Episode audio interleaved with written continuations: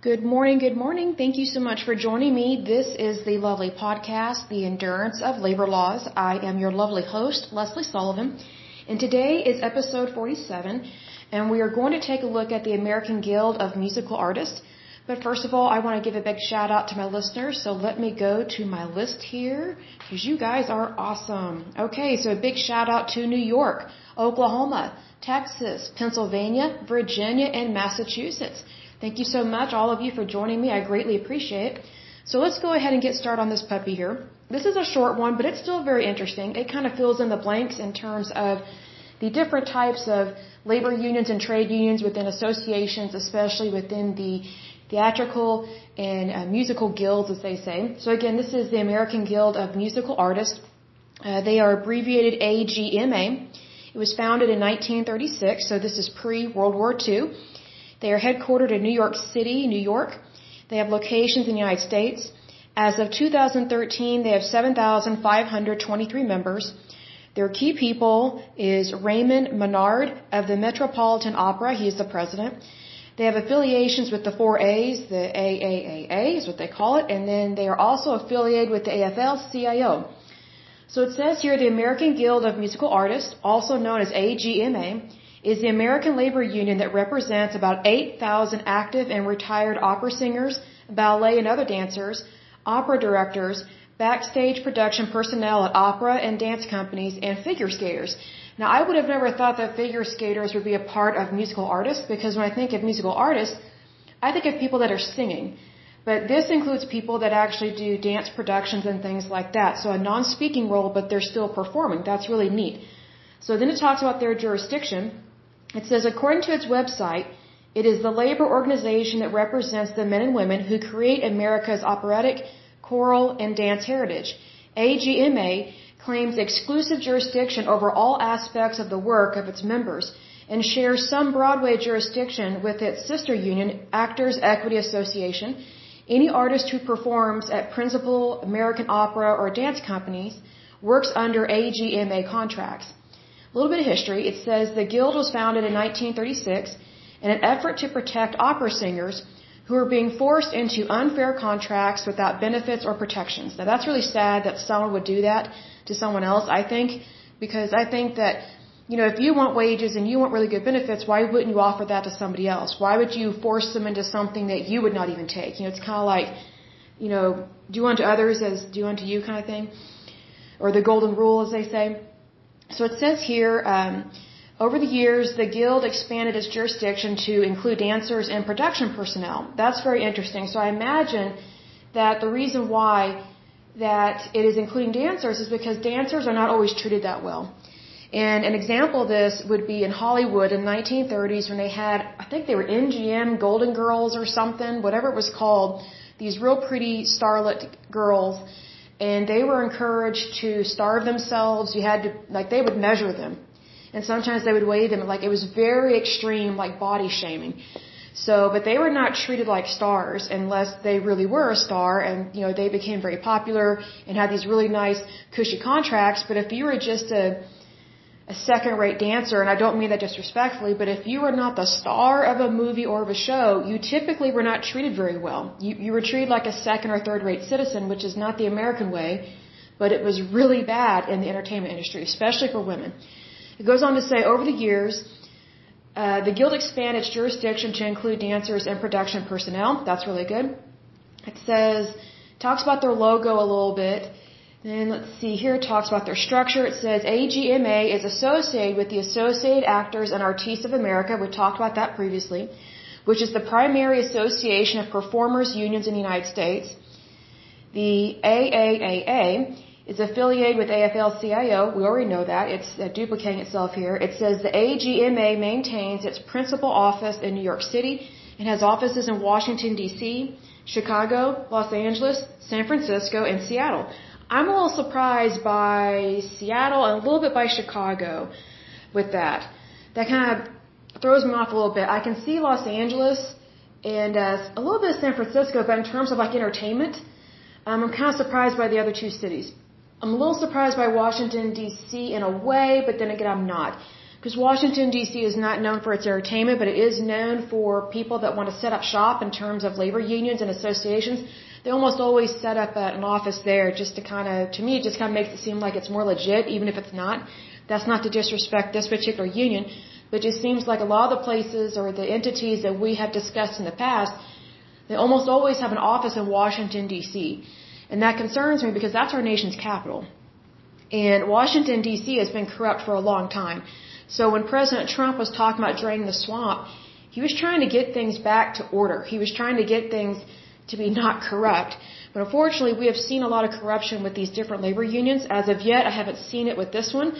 But who knows? That could come out later. I don't know. But there's not a lot to this union. And when it comes to Hollywood, sometimes they're very tight-lipped. The entertainment industry. And an example of that, I think his name was Harvey uh, Weinstein or Stein, whatever his name is, that sexual predator that basically got away with raping um, several, many women uh, in, in the entertainment industry.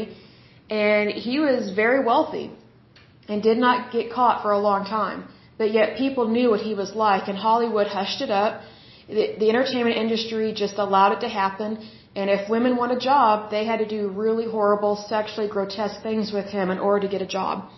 So obviously Hollywood has had a problem for a long time. This goes back to really its founding in Hollywood. Um, it hasn't always been there to protect women. It hasn't always been there to protect workers' rights.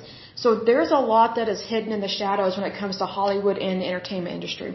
So I think if anything, if these organizations and these labor unions and trade unions are legit, if they really are legit, I think they need to do a way better job of helping people find good work and not be used and abused in any way, shape, or form. You know, what I find interesting is when Hollywood toots its, to- uh, toots its horn that it really cares about people and, you know, equal rights and, you know, equality and all these different causes, but yet look at all the scandals that have been covered up and hidden in Hollywood for years. It's been really grotesque. I mean, it's been really shocking some of the things we hear about and it's almost always something that's been going on for like at least a decade. When a lot of this stuff could have been stopped from the very beginning if people had actually cared to do what is right. But unfortunately, a lot of crazy stuff happens in Hollywood and in the in, and in the entertainment industry, and it's not. And I'm not even referring to the pornography industry because to me, to me, I, I think of the pornography industry as its own industry to me, it's not really completely um, under the umbrella of Hollywood or entertainment because it's a very different type of entertainment. In fact, it's not entertainment; it's a way of degrading uh, human beings, especially women and children.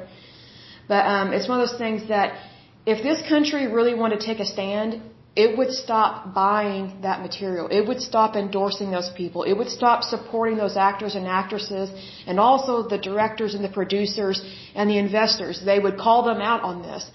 But as a nation, as a country, we haven't done that. So whose fault is that? That's our fault, the citizens' fault.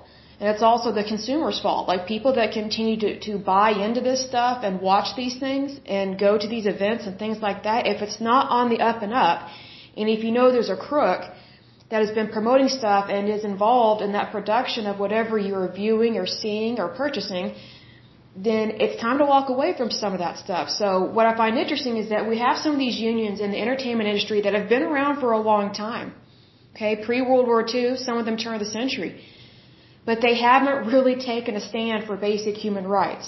Again, they toot their horn all day and all night that they care about people, and then they try and tell the rest of the United States, especially the Bible Belt in the South, how to act and behave, but yet they, they can't even walk the walk or talk the talk right.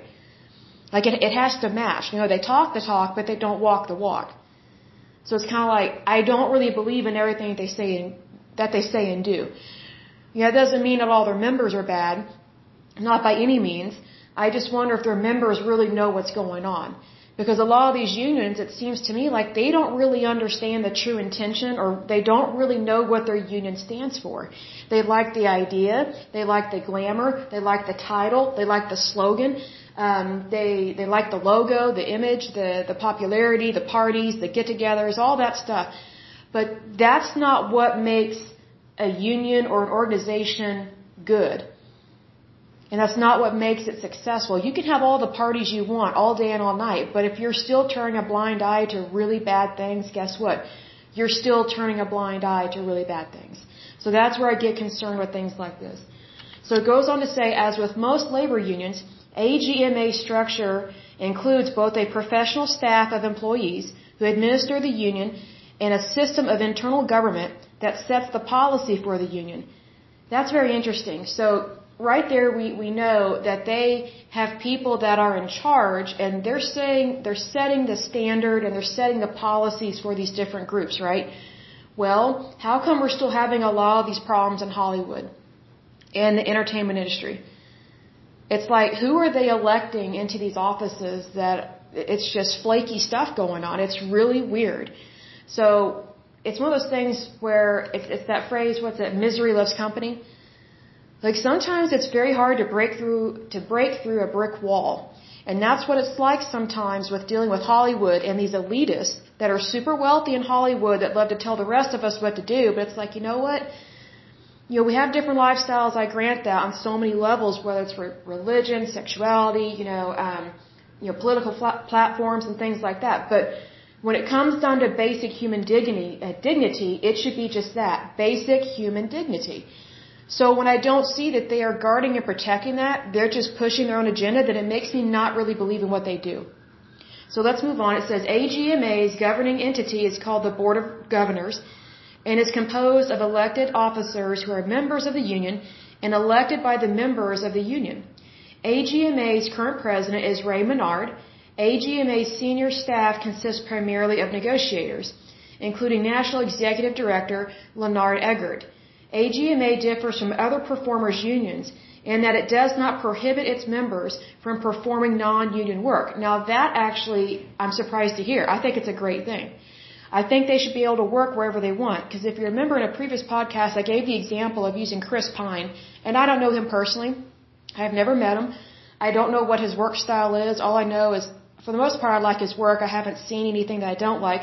But I use the example that, you know, what if he was in one of these unions, not, not necessarily this one, but let's say he was in one of these entertainment unions, and he actually wanted to go work somewhere, but the place that he would, he would be working at would not be included in his union's jurisdiction, therefore he would be banned from working for those people or that organization or that studio or that company. And if he did go work for them because they're not within his contract or they're not seen as who to work for within his union, and again, this is fictitious. I'm not saying this is true because I have no idea. What I'm saying is that if he actually did go work for someone that was considered non-union work and he was part of a union that forbid that, he could permanently be kicked out of his actors union that he's in. And again, I don't know which one he's in. I'm not saying that. I'm just giving the example that it's really nice to see that this particular union does not pro- prohibit their members from working where they want to work. Because, I mean, again, I think, why would you want to prohibit someone from earning a living? Why, why would you interfere with someone trying to, you know, get access to food, water, and shelter and then work towards work towards a retirement or, or have their own really good health insurance benefits, things like that. Like to me, it is really evil to interfere with someone's livelihood.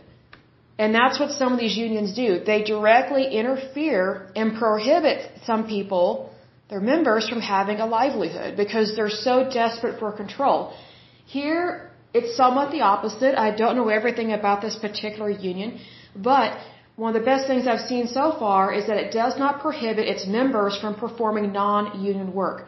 So that means they can go anywhere and work wherever they want, which is awesome because I say, you know, if you are an actor or performer, whatever the case may be, I say go ahead and line up all your work for the for the entire year or two. Like just go ahead and line up those contracts or line up that work and you know, it's your life, go live it. Go earn a living. I think that's great. So it goes on to say the AGMA also provides an extensive network of attorneys and negotiation specialists to defend the rights of its members. That is actually really nice to see, but also concerning, and here's why. What I think is nice about it is that their members are protected. So if ever they are dealing with a company or, or, or a uh, organization or they're not sure about a contract, they can easily just notify one of their attorneys or one of their nego uh, negotiators and say, hey, can you take a look at this? I'm not sure about it you know, can you give me the, the thumbs up or the thumbs down or let me know what, what's the best way to negotiate this? I really want to work for him, but something's just not lining up. Can you give me some guidance on this? I think that's great. On the flip side of that, on the other side of that coin is the extreme. So what concerns me with having an extensive network, which is what it says, it says it has an extensive network of attorneys and negotiation specialists. You know, what, what if they're bullies? What if they are completely unrealistic about other people's labor and what they can afford and what, and what they can do and what a company can actually pay somebody? That's, that's where I get concerned with that. So then it talks about their 50th um, anniversary gala. I don't really care to go into that. It was in 1986 at the New York State Theater. They basically raised a lot of money, uh, gave away a lot of awards, uh, had some special highlights, that kind of thing. Um, which there's nothing wrong with that. They're raising funds. They're doing what they can. That's awesome. And it lists their past presidents, and I'm not going to list all these people, but at least they list them. I just wish they had listed their term of when they were actually in office. So that would actually give me a better feeling about. But what I do like about this one is that this particular one seems more legit than the previous one we discussed because it actually lists the total number of members. It has more information. Uh, it is a short article. I wish it would describe its founding more instead of just saying, hey, we were founded in 1936, but it only gives like one or two sentences about its history and its founding. And I just find that odd because I would think that if your organization was founded back in 1936, I would think there would be more data and more information that would be available. Because I look at it this way, you know, let's say you and I were, were to go to a museum of the American Guild of Musical Artists. I'm just making this up. I don't know if there is a museum. I doubt that, that there is. But let's say that there is a museum and we go to the museum. There probably would be only one exhibit and there probably would not be very much in it because they don't list hardly anything. They don't show anything. Like there's not, there's really no photographs with this that I've come across. Like there's no details. I just find that really weird that they've been around since 1936, but there's really no documentation between 1936 and today. That gets my attention really quick because I look at it this way. You know, you and I, you know, we know when we were born and we have baby pictures and we have pictures of you know, every year that we went to school, well, except for me in high school, like once I graduated and went to went to college, I threw away my yearbooks from high school because I did not particularly enjoy high school. So I was like, why do why do I want to look at this? It wasn't very pleasant for me. Um, I mean, I had some good friends in high school, but you know, it was it was a tough time for me. But anyway, um, you know, generally speaking, you have pictures to really um, not designate, but to signify a particular year you know, we went here on this day this year, we had this vacation, we did this, I met this person, went to this party, but there's like nothing associated with this. And I find this really odd with AGMA that there's just not a lot of historical data. So that always gets my attention. And plus the fact that they are affiliated with that, that Quad A one, the AAAA, so it's like uh, Alcoholics Anonymous, but with an additional A, even though I'm not saying alcoholics, but it's hard to say four A's in a row. But um, it just always gets my attention with the, when the data is not there, because it, you know, just from a staff accountant and auditor point of view, um, it just doesn't look good. Because it's like if you really want people to know who you are, and to believe in what you're doing, then then you would really want to toot your horn on it. Like you would really want people to know who you are, what you stand for, the good that you do, and also it doesn't list anything political, which I find very odd because typically when it comes to dealing with artists and uh, musicians and anything to deal with the theatrical, they typically go left on this. They swing left. They swing left to the Democrat, um, to the socialist, uh, fascist, or communist. You know, those are totally different fields that just listed, but they tend to go left. They haven't mentioned any of that. Um, so I find that very odd. And I think it's very interesting that um, they have headquarters in New York, but they don't really mention why they are in New York. Like they don't go into that history because there there are performers and opera singers all over the United States, especially during this time um, in the 30s. Like it, not everything was in New York. There was Los Angeles. I mean, there were theater companies located all over the United States.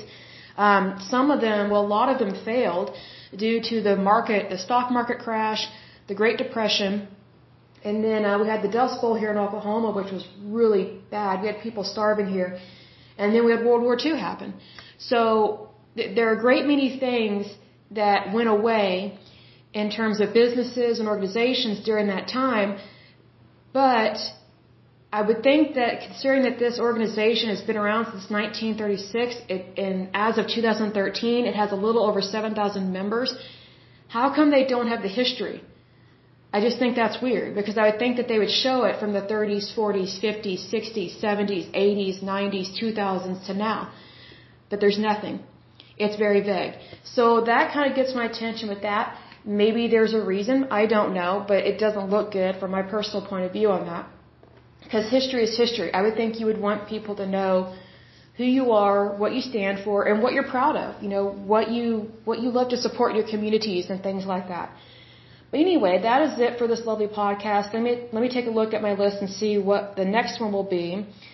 It will either be the American Guild of Variety Artists or the Guild of Italian American Actors. I'm really looking forward to that one.